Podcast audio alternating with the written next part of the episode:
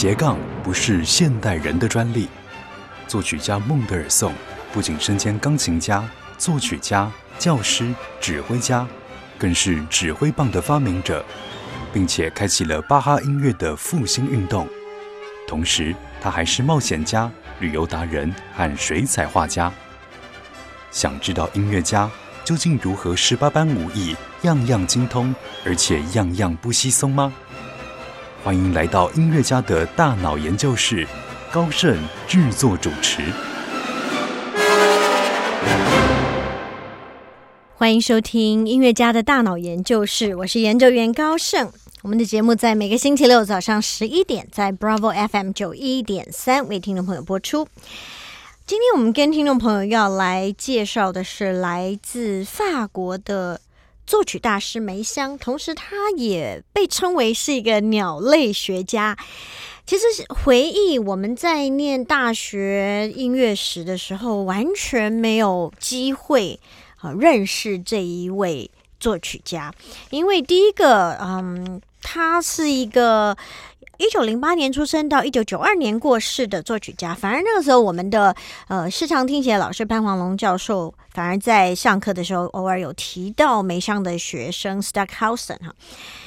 对我们来讲，这位作曲家，除非你是学作曲的，你是特别对法国音乐有研究的，可能呃一定会知道他，或者是弹钢琴的主修钢琴的同学，然后如果你的老师也很热衷于现代。音乐的话，一定是会有机会接触到梅香的作品。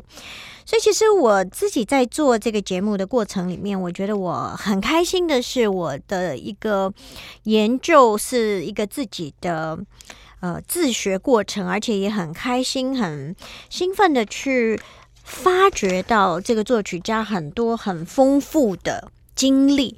那其实我们的节目呢？透过古今中外四个不同的系列来介绍不同时代的作曲家、演奏家，还有各种不同类型的音乐人。梅香这一个部分呢，也就是在我们所谓的古今中外的古啊，虽然他是到一九九二年才过世，但是他是在二十世纪初哦，还是上一个世纪初的作曲家，所以其实我就。来认识一下，他不仅是很优秀的作曲家，他也是一位很棒的风琴家、音乐教育家，呃，为二十世纪可以说是很具有代表性的作曲家之一哦。那晚年他好多学生受到他的影响，因此呢，开创了所谓的平谱乐派啊。那啊，梅香可以说是这一个，也就是有人说。可能他的没有调性啊，他的音乐是有他自己一个新的理念、新的规则。那其实我特别要先来讲一下梅香，他一九零八年出生在法国的亚维农，一九一九年到一九三零年呢，他在巴黎的音乐院读书。那一九三一年开始，他就受聘为巴黎天主圣三教堂的首席风琴师。那二次世界大战爆发之后。在一九三九年，他就受招入伍，不久就被德军俘虏，所以他经历过二次世界大战，而且他成为了俘虏。那在这个战俘营的时光，可以说是他一生中最传奇的一段。我自己在读这一些。记录这些报道的时候，我还蛮惊讶并且感动啊。那他被囚禁在八 A 战俘营的期间，认识了小提琴家、单簧管家跟大提琴家，加上演奏钢琴的自己，所以完成了战前就开始创作的《时间终结四重奏》。那战俘营中的这个时光当然非常辛苦啊，梅香作曲的。这个时间呢，有很长一段时间，他没有钢琴，没有乐器，甚至有的时候还要躲在厕所里作曲。但所幸，可能因为在德国是有这种古典音乐的传统，所以战俘营的这些纳粹德国军人对待音乐家、艺术家有着以战俘来说的高度礼遇。那不但让梅香保有自己期待的乐谱，也让他避开一些。粗重的工作哈，那在一场战俘营营内的演讲里面，梅香就发表了自己对宗教音乐的见解，也表达了自己创作的意图之后，没有想到战俘营的军官甚至为他带来了一台直立的钢琴，尽管这个音不准又很破旧，不过之后。梅香在战俘营的演出排练都是使用这一台钢琴，那其他演奏家也被允许在军官的监视之下呢上街去选购自己需要的乐器，所以他们在战俘营中有了不少演奏的机会，也十分受到欢迎。一九四一年的一月十五号，《时间终结四重奏》在八 A 战俘营举行首演，那一间球营位于西利西亚地区的格里兹。那么，面对了五千多名战俘、听众和德军的士兵，梅香与他的伙伴啊，衣着、乐器都十分破旧。但是演出后一个月，梅香与他的伙伴们就几乎全部都从战俘营获释，只有单簧管手，好，他因为在获释前被发现他是犹太裔的身份，因此遭到扣留准备。那。移转期间呢，他带着自己的单簧管成功的逃脱。那那一年的五月，梅香开始在巴黎音乐院舞蹈学院教授和声学。获释的原因，除了他以前的老师到处奔走之外，还包含维奇法国致力于这个说服纳粹德国释放大量在德军占领期间逮捕的法国知识分子啊，其中以艺术家成功获释的几率啊最大。大战结束之后呢，梅香声名大噪，委托作曲、教职、任命、荣誉表彰接踵而来。那他大师级的地位与传奇的人生就被改编成很多部的影视作品，《时间终结四重奏》也成了他最常被演奏的作品啊。整个作品的发想其实是来自圣经的启示录。那时间是上帝的发明。那有一天呢，当世界终结，时间就会结束，并且呃接上永恒。很难想象，当人一死，就不再臣服于时间的控制，所以逝者处于永恒之中。这个就是时间终结四重奏的主题。当时间终结，当宇宙不复存在，就会漂流至永恒之境。那一共是有。八个乐章啊，其中的这个圣洁的礼拜，第二个末日天使的练声曲，第三段是群鸟的深渊，第四段是一个间奏曲，第五段是赞耶稣永恒，第六段是七只号角的疯狂舞蹈，第七段是彩虹萦绕的末日天使，第八段是赞耶稣不朽。那其实呢？在这一个四重奏的第一段和第三段，都有梅香想要透过乐器表达鸟鸣的声响。我们就先来跟大家分享，在呃时间终结四重奏第一段圣洁的礼拜当中的一段，啊，你可以听到竖笛的这种鸟鸣的叫声。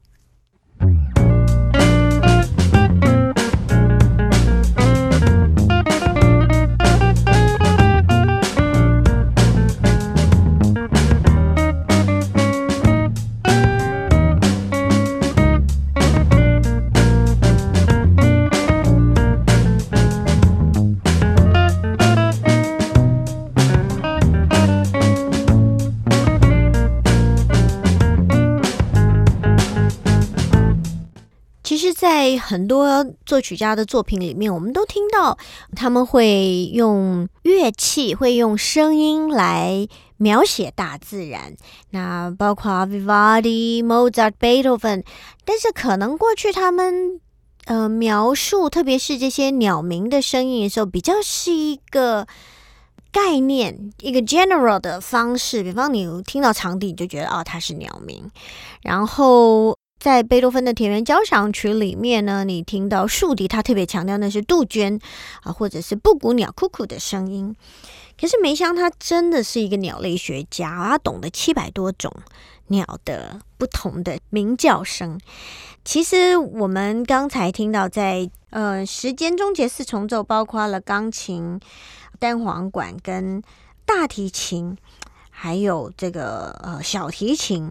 那你就会发现，其实不管是维瓦蒂的四季小提琴协奏曲里面，它也用弦乐来描写呃虫鸣鸟叫的声音啊。那在梅香的作品里面，我发现，当然我自己要做这个题材，我也有一些担心，因为可能听众朋友对于现代音乐，特别没有调性的音乐，会有一些些的恐惧感。但是如果你是喜欢观察鸟类的，啊，或者你居住的地方啊，早上你是在鸟叫的声音中，不管是被吵醒，或者是你很享受，你可以尝试着多听几遍梅香的作品，你会发现他真是厉害。他用各种的乐器来反映他所认识的这一些鸟的叫声。那所以刚才我们听到了圣洁的礼拜当中的一段鸟的歌唱。那在这个第三段群鸟的深渊，当然就是特别讲到啊鸟鸣的这个部分啊。那我觉得其实可以很简单的提一下，在这个作品当中有三个重要的音乐元素是值得我们去更多的理解。比方第一个是讲到时间。那在启示录的第十章里面啊，其实就有有谈到刚刚我们讲的哈。那因为时间是一个关键词，梅香的音乐节奏非常独特，而且充满色彩。有些人理解成再也没有延迟了，但是那是一个错误哦。那他认为实际上是再也没有时间存在了，而且是首字母大写时间，也就是说再也没有空间，再也没有时间的存在。我们离开了带着循环与命运重量的人间上度，进入了永恒之境。所以呢，作曲家说：“我最后谱写这一首四重奏，并且把它献给宣告时间终结的天使。”呃，其实我想在这一个作品当中呢，梅香一直在强调，虽然他经历战争，他成为俘虏。但他常常是用一个正向来回应，用温暖、用光明来回应。他并不觉得他是只是要传递的是苦涩、是苦难。哈，那另外一个是色彩，就是无论何时，他说：“当我听见音乐，我就看见。”相对应的色彩，那些色彩如此的神奇，难以言传，变化万千。当音乐挑动变化，四处飘荡，这些色彩也随之变动，不断的幻化。声音跟色彩这样的视觉与听觉的关联，是梅香很基本的一个音乐风格。那泛音类似光学中这个负片后。嗯，后向看到的这个色彩互补色，所以梅香在和声的语言上最主要发展的就是有限移位调式，也就是借由半音进行移位啊，连续移位好多次之后，又会回到初始的这些音符的组合，所以过程中会产生光与色彩的感受。那梅香自己就描述说，第二调式的第一移位啊，他说好像是一叠蓝紫。色的岩石上头布满灰色的小立方体，以及钴蓝色深沉的普鲁士蓝的斑点，并在一些紫罗兰色、金色、红色、深红色的光泽，以及淡紫色、黑色与白色的星状彩色的衬托之下，变得更加耀眼。但主要色彩。是紫蓝色，你会不会觉得法国人还是好浪漫？即便他在描述这些色彩的时候，也是如此的丰富哈。那在钢琴的部分，其实我们可以看见蓝色与淡紫色、金色与绿色、紫红色带有蓝影的橘色所缓慢汇流而成的。匆匆和弦瀑布，而在这之间的主要色彩是铁灰色，所以对他来说，音乐中能够感受到教堂彩绘玻璃的奇色异彩。阳光透下来之后呢，这个五色斑斓的神圣之光。那我们就继续来分享，在这一个时间终结四重奏当中第三段的群鸟的深渊当中的鸟鸣的部分。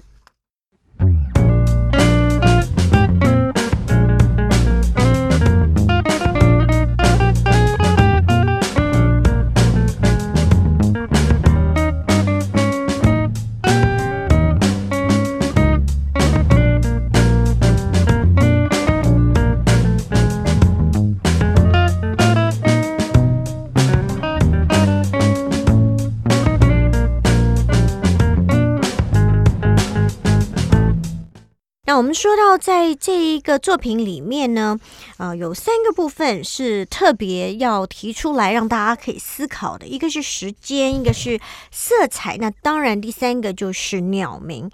那作曲家自己说，所有人都知道我是一名鸟类学者，而且在我的作品中，鸟儿。鸣啼的歌声占有非常重要的地位。那因为梅香十五岁起就开始在法国的奥布乡间地区为鸟儿记谱啊，我们可以很容易的就在这一首四重奏当中听到很多以乐器模仿的鸟鸣。那么也如同音乐中的色彩，模仿鸟鸣并非梅香首创，但是呢，他把这些技法。推到另一个层次。那过去音乐家的作品当中的鸟鸣，往往就是奠定于寄存的演奏技法，使用断奏啦、爬音啊，或者颤音、装饰音等等。就像我刚刚讲到，无论在 Vivaldi 的呃四季小提琴协奏曲，或者是 Mozart、Beethoven 的作品当中。但是梅香认为这些技法几乎都与现实的鸟鸣相差太远。那梅香作品中的鸟儿歌唱是真实的模仿，而非公式化的一种拟声啊，是要将现实中的鸟鸣入乐，是其实是蛮困难的，因为不少鸟类能够发出超越。这个乐器的音高以及音程差距极小又细碎快速的声音，所以在时间终结四重奏当中呢，梅香的鸟鸣技法上，它其实就已经就是说，当然还没有来到生涯的巅峰，但是仍然能够在第一乐章里面听到单簧管跟小提琴的部分分别演奏出呃夜莺啊等等这一些鸟鸣的歌声。然后呢，这些鸟鸣在之后乐章中仍然不时的出现，像我们刚才分享的第三乐章《禽鸟的深渊》，这个鸟类则有更重要的一些象征啊。那这个乐章呢，是以单簧管独奏为主啊，采 ABA 的形式。那 A 段当然就是深长而无穷无尽的，代表着深渊，让人毛骨悚然，甚至难以忍受的永恒。那也让乐手。尽己所能，在这个乐章的延长记号，能吹多久就吹多久。而 B 段则是代表鸟群欢喜自在的高飞，啊，强烈对比出呃我们渴望飞翔的这种雀跃。其实，时间终结四重奏在那个混乱的时代反映的，并非混乱残酷的，或是说。上帝的缺席，相反的，他可以说是用了现代的方式赞扬上帝的一首乐曲。他反驳了对于人生囚禁的刻板印象，但也有不少标新立异到有一些不太近人情的部分啊。那不过呢，梅香的音乐其实是呃蛮特殊，也不容易理解啊。那所谓音乐中的色彩，对大部分的人来说，连联想都有困难，所以呢。比较难很细腻的去感受那些梅香自称想要传达的颜色。不过我觉得可能因为就是我在暑假，好，二零二三年的暑假有机会到法国去旅行，我们去了莫内的花园，我们也看了很多莫内的画作。我觉得有些花卉，有些大自然的颜色，要你身临其境，你才会明白。当无论是音乐家或者是文学家，他们在创作里面提到的各种色彩的颜色，如果我们生活的环境，我们所接触到的植物、花卉，或者是我们接触到的鸟类太有限，我们可能真的就会无法去理解哦。所以，其实我常常觉得，无论是旅行也好，或者其实我我自己看电视看的很多，我喜欢看旅行的节目。这个旅行不是单纯就是啊，我们去哪里玩呐？有什么旅游的观光的景点，呃，可以去看。而是旅行的时候，你就是去认识这一些历史文化，还有这些不同的民族性啊。我觉得这是应该是很重要的。做法哈，那所以透过这样子的方式，我们可以来理解。那其实梅香也为长笛写了一首叫做《Blackbird》这样的作品，是很知名的长笛演奏家帕胡德的一个演奏，我们来听听看。那当然，这样子的音乐嗯，用长笛来描写鸟的叫声，应该也是非常贴切。但竖笛、小提琴也是非常非常的能够表达。不过，大家如果在既有的印象当中，长笛的确是一个非常非常觉得是它有轻盈的特性啊，像圣赏的动物狂欢节里面，呃，你就可以他用长笛的那种呃很轻松的、很快速移动的。音群，让你可以感受到鸟儿歌唱、跳来跳去那种非常轻盈，然后飞翔的感觉。我们就先来听听看这一首《Blackbird》。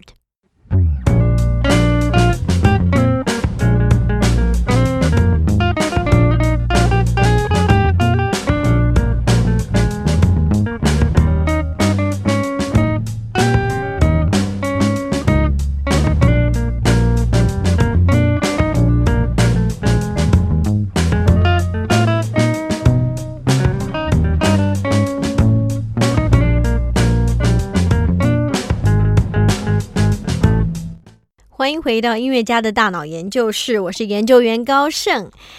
我们的节目在每个星期六早上十一点在 Bravo FM 九一点三为您播出。我们这个很新的企划呢，透过古今中外四个系列来和听众朋友分享，为什么作曲家他们可以有很厉害的跨界啊？那么今天介绍的这一位法国作曲家梅香。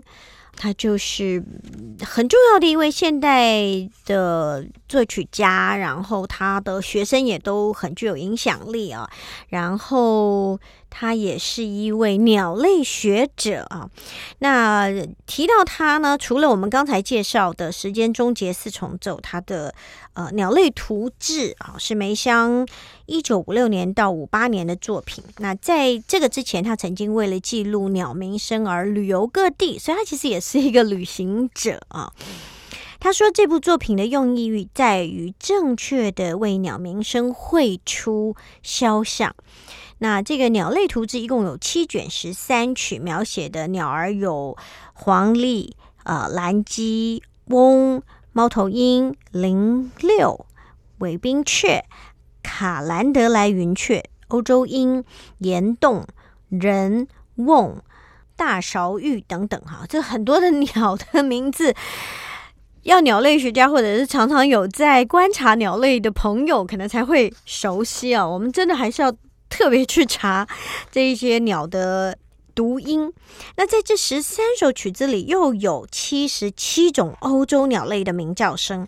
那梅香对于各种鸟类的栖息地的风景、一天之内的变化与附近的鸟类都有详细的观察，而且呢，每一首曲子都使用古希腊的三段结构来表现这个鸟声从白天到夜晚整天的变化。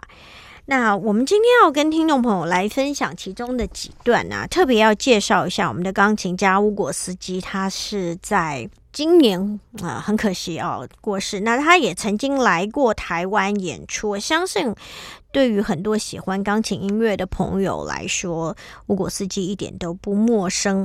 他以大胆。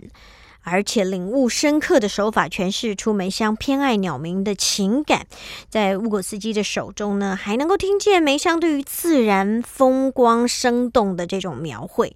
那乌果斯基以音乐剧的方式，这种很外露的手法，哈，就是利用呃力度的变化与明暗的对比，让听众留下深刻的印象。其实我们要稍微提一下。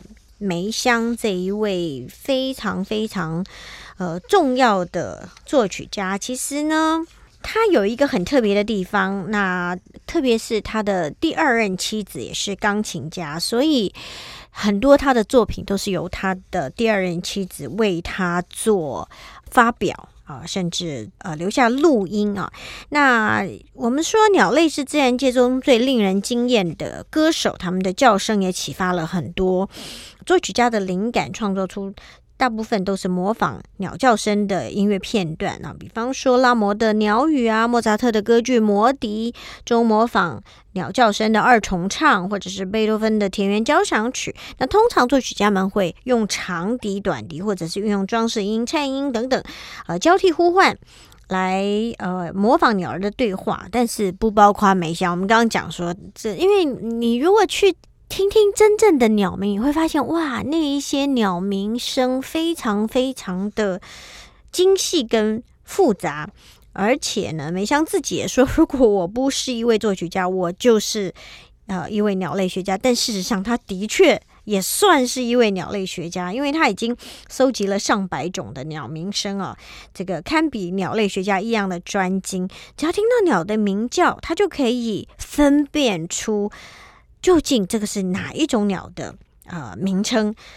哇，这种不可思议的天赋，就像他听到音乐就会感知颜色一样。那么，如此敏锐的听觉，就促使他将所听到的这一些鸟语声记录成乐谱。他相信鸟类是最杰出的音乐家，更相信自己作为一位鸟类学者，更胜过作曲家。所以，呃，梅香描写。鸟的乐曲应该是超过他全数作品的一半啊！那我觉得这个是很厉害的，足见他对于这个鸟类的热爱啊。那我想我们先来听呃乌果斯基的，我们想要把鸟类图志当中我们挑选出六段，但是因为呢。要做这种事情，我也觉得我很害怕，听众朋友会投诉哦，这现代音乐太难懂了，完全听不懂。所以我们选了，嗯，梅香描写的六种不同的鸟的鸣叫声，透过钢琴来诠释。但是我们每一种鸟只给你听三十秒，好不好？请给我每一种鸟三十秒的一个极限的时间。我们就先来听黄鹂，黄鹂鸟啊，还有。黑耳翁这两种鸟的鸣叫，用钢琴来诠释，会呈现出一个什么样的听觉感受？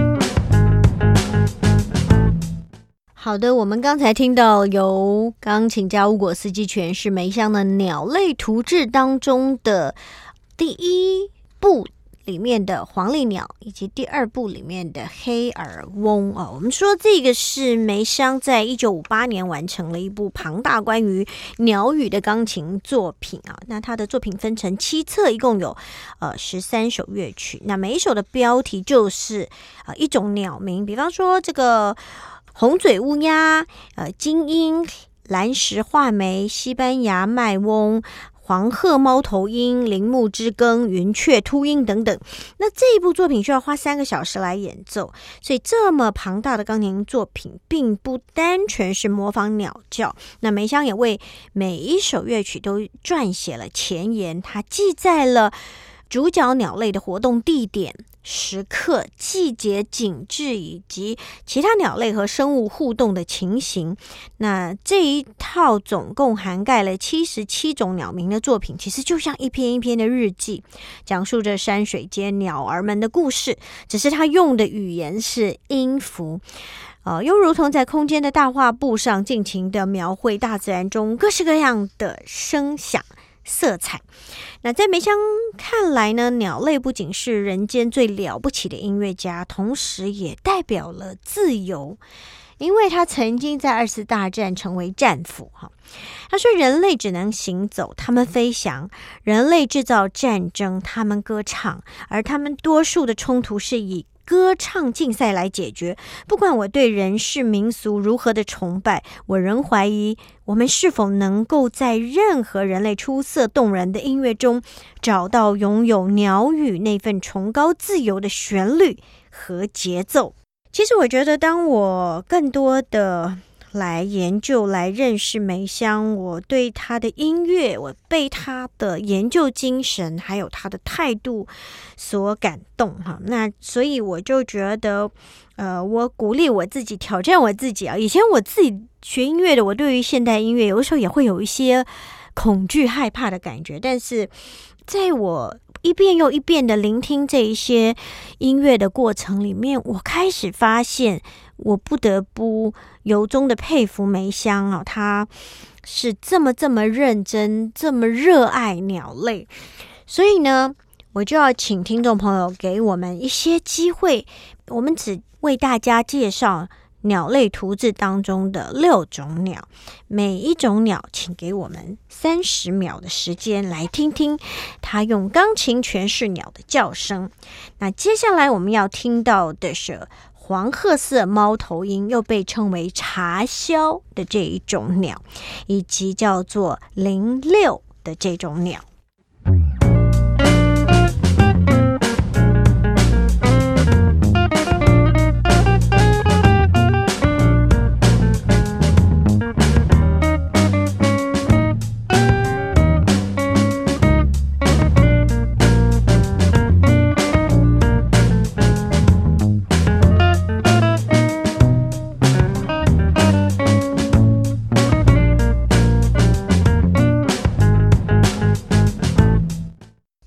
常说黄莺出谷啊，来形容一个人歌声美妙啊，所以呢，呃，梅香当然他就是相信鸟类是最杰出的音乐家，也当然他就是透过这一个我们今天和大家分享的鸟类图志啊，来向他所最爱的鸟类来致敬。然后我们要讲到说很多。鸟类学者他们研究啊，就是专家发现，歌声好的鸟儿，它的后代存活率最高，也拥有好的基因。像这个澳洲华丽琴鸟唱出的音乐，是所有鸟类中结构最复杂啊。它们不断在音乐与结构中会加入新的元素。然后呢，这个梅香它可以分辨七百种不同的鸟鸣声，为此呢，他也写了节奏、色彩与鸟鸣的理论。那这本书当然就是要印证他所听到的鸟语以及音乐的结合。他擅长将他独具风格的不同。作曲元素系列性的安排在他的作品当中，所以梅香的作品都具有强烈的结构性。那当然，另外一方面，梅香是非常虔诚的天主教徒，所以他的音乐作品中有很多和宗教有关的表达和主题。梅香自己也曾经表示，他其实是一个联觉者，也就是说，当他听到音乐中不同的和弦的时候，他会感应到，哎，他好像。在听到声音的同时，看到一定的色彩组合，就如同他自己的描述啊，在他的一个作品《主的诞生》第二乐章《牧羊人》中的音乐里，他总是会让他联想到教堂的这一些彩绘玻璃，而这个窗户的颜色是由蓝、紫、红、金及银以及区块好斑点般的形状绘制而成的。我们说梅香不只是一位作曲家，也是教育家，同时他也是很厉害的管风琴演奏家。那当呃梅香离开音乐学院，他就到了巴黎的圣三一堂担任管风琴手。这个工作他一直做了六十年啊。那特别提到，嗯，梅香的第二任妻子罗利奥，她是梅香作品的忠实演绎者。那他的第一任妻子是小提琴手兼作曲家迪布斯，他为呃他的妻子写小提琴的乐曲，因此这一位呃也为他的这个爱人写了很多部的歌曲。那他们更在法国南部的格勒诺伯附近的一个呃拉菲雷湖旁边买了一间小屋，那小屋啊面向平静的湖泊，也望着环着。湖泊高耸入云的山脉。那一九三六年，他们搬入这一间小屋，当然就展开愉快的生活，并且从壮丽的。大自然当中汲取创作的灵感。那当然，这两个人生活非常的恩爱。可是很不幸的，后来他第一任的太太身体一直不好啊，在一九四九年一次手术失败之后，他几乎完全就失忆了，只能依赖别人照顾啊。那最后他必须被送到疗养院，一直到一九五九年逝世。那第二任妻子也是梅香的学生罗利奥。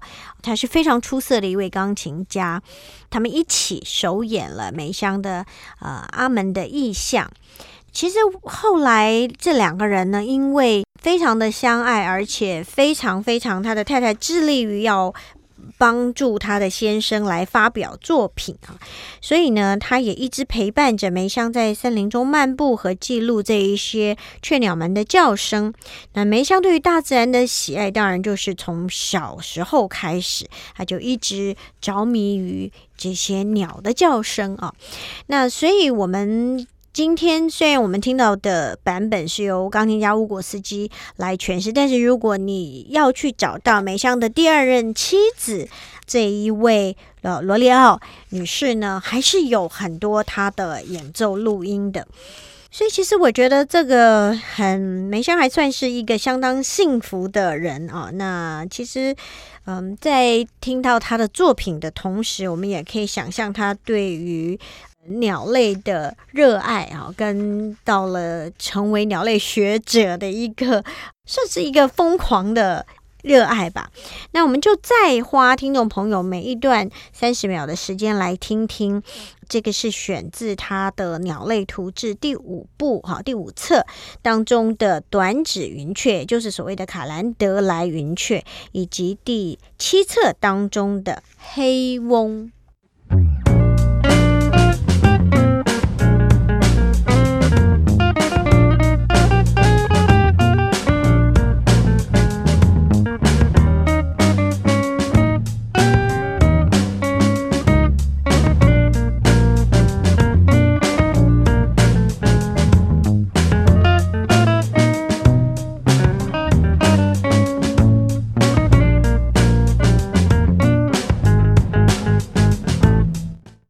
对于梅香的影响是非常非常的巨大啊！所以一九一九年的时候，十一岁的梅香进入了巴黎音乐学院就读。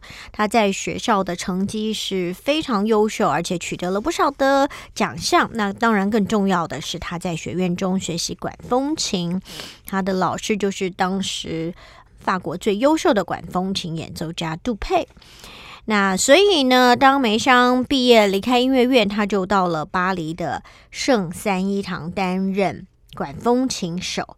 这一个工作他一直做了六十年，所以其实蛮特别的是梅香一生的经历啊。那在二次世界大战的时候，其实当梅香加入了法国的军队，但是因为他的视力不太好，所以他只能够当一个辅助医疗人员。然后身上总是会带着一些乐谱，包括德布西、拉威尔、斯特拉文斯基还有贝多芬的音乐。那在晚上别人休息的时候，他就把这些乐谱拿出来，在微弱的烛光之下来读着这一些音乐。那法国在这一次的战争里面，很快的就被德国征服。没有想到，梅香也就成为了战俘，他被关进集中营。那个是一个收容法国战役中被俘虏的法国还有比利时士兵的战俘营。那虽然不久呢。呃，就会以屠杀为任务的一个集中营啊，是跟这个是不太一样的哈，但它绝对呃不是一个舒服的地方。那一九四零年，这个集中营的人数多达了四万八千人，几乎多出原来只能容纳一万五千人的容量，所以有好多战俘必须在营外露宿。但是梅香因这是作曲家的身份，得到特别的待遇，可以专心的创作。他在被囚的日子当中，专心的完成了时间终结四重奏，也就是我们在上段节目一开始跟大家分享的，一共有八个乐章，全数以圣经最终的一卷呃启示录为题材，就是天使。吹响号角，创造万物的上帝将所有的灵魂逐一审判，并且将时间终结。这个描述末日的乐曲谱写给钢琴、小提琴、大提琴和单簧管。这四样乐器也是很特别的一个组合。那原因就是因为当时被囚的除了梅香以外，有另外的三位音乐家，就是演奏这三种乐器。那时间终结四重奏在一九四一年的一月十五号的晚上首演，地点就是在格里兹营中的一个集中营里面。梅香自己回忆说，那是来自社会不同阶层的人，有农夫、工人、知识分子。士兵、医生和神职人员，我的演出当中没有如这群观众般专注的理解。那天晚上气温只有摄氏零下四度。好，我们提到他前后有两任太太，第一任太太其实也是小提琴演奏家兼作曲家，那他也呃为他的太太写作小提琴乐曲，但是他所深爱的这个妻子后来很不幸的生病，那手术失败之后几乎完全失忆啊，必须仰赖别人的照顾，最后。就是只能送到疗养院，一直到一九五九年逝世。那他的第二任妻子也是他的学生罗列奥，是非常优秀、非常出色的一位钢琴家。那他跟梅香一起首演了梅香的《阿门的意象》哈，这个七个乐章的双钢琴作品。那其实，呃，梅香后来很多的作品都是由他的这一个呃第二任的妻子帮他来发表。那在一九六一年他们结婚之后呢，他就是认为他要致力的呃来演奏梅香的作品，成为他最重要的演奏者。那除此之外，他也陪伴着梅香在森林中漫步，并且记录这些雀鸟的叫声。梅香对于大自然的喜爱，当然就是。呃，始于童年之时，他也一直着迷于这一些鸟叫啊。所以，我们有分享早在时间终结四重奏的时候，其实就会有一个单簧管的乐章啊，以鸟鸣作为题材，它也很系统性的来记录了雀鸟的叫声啊。记得它能够认得不同品种雀鸟很独特的叫声，有的时候它还会。录音，因为那个时候应该已经发明了，好把这些声音记录起来，作为他之后的参考哈。那其实我想这个过程啊，他着迷于在音乐的基本素材上的一个对称啊，他喜欢用对称的节奏，就是不论是向前或向后都是一样的节奏。那这个被称为不可逆的一个节奏。大家如果对于梅香有兴趣，其实有很多。在我念书的时候，真的是比较缺乏对于他的认识。但是在他一九九二年过世之后，我相信不只是作曲的。嗯，学作曲的人会喜欢梅香，有更多的人开始想要来认识他，想要来嗯了解他。那特别我们提到他经历过第二次世界大战，他自己成为战俘，在世界大战中。呃，可以说是死伤无数。那是一个很多人认为上帝缺席的年代。那对照我们今天这几年遇到的疫情，或者我们所看到的贫富差距、乌俄战争等等，也是很多人认为上帝你在哪里？可是我们在我们今天听到的这个时间终结四重奏的这个作品里面。梅香没有把战争或是恐惧写进去，在很多的细节里却藏着对爱与希望的盼望。这整个世界的状况是黑暗的，是看来没有希望的，但是在世人们在心灵盼望光明的这个理念，我觉得却是亘古不变的。所以，透过今天我们和听众朋友来分享，啊，法国的这一位。呃，作曲家同时也是鸟类学者梅香，我们不止分享了他的呃时间终结四重奏，我们也听到了他的这个鸟类图志哈，它是一个用声音所做的鸟类图鉴。嗯，如果你是一个喜欢鸟类的朋友，千万不要错过。那节目最后，我们来听他为钢琴所写的一个前奏曲，也有一个标题，也是鸟哦，是讲到鸽子。希望有这种和平的意念可以进到你我的内心啊！我们也很开心今天能够挑战听众朋友一起来听一些比较现代的作品。祝福大家一切都好，下星期同时间欢迎您继续来到音乐家的大脑研究室，拜拜！音乐家的大脑研究室，让你一窥音乐家世界的缤纷璀璨。触发你的大脑活络，火花四射。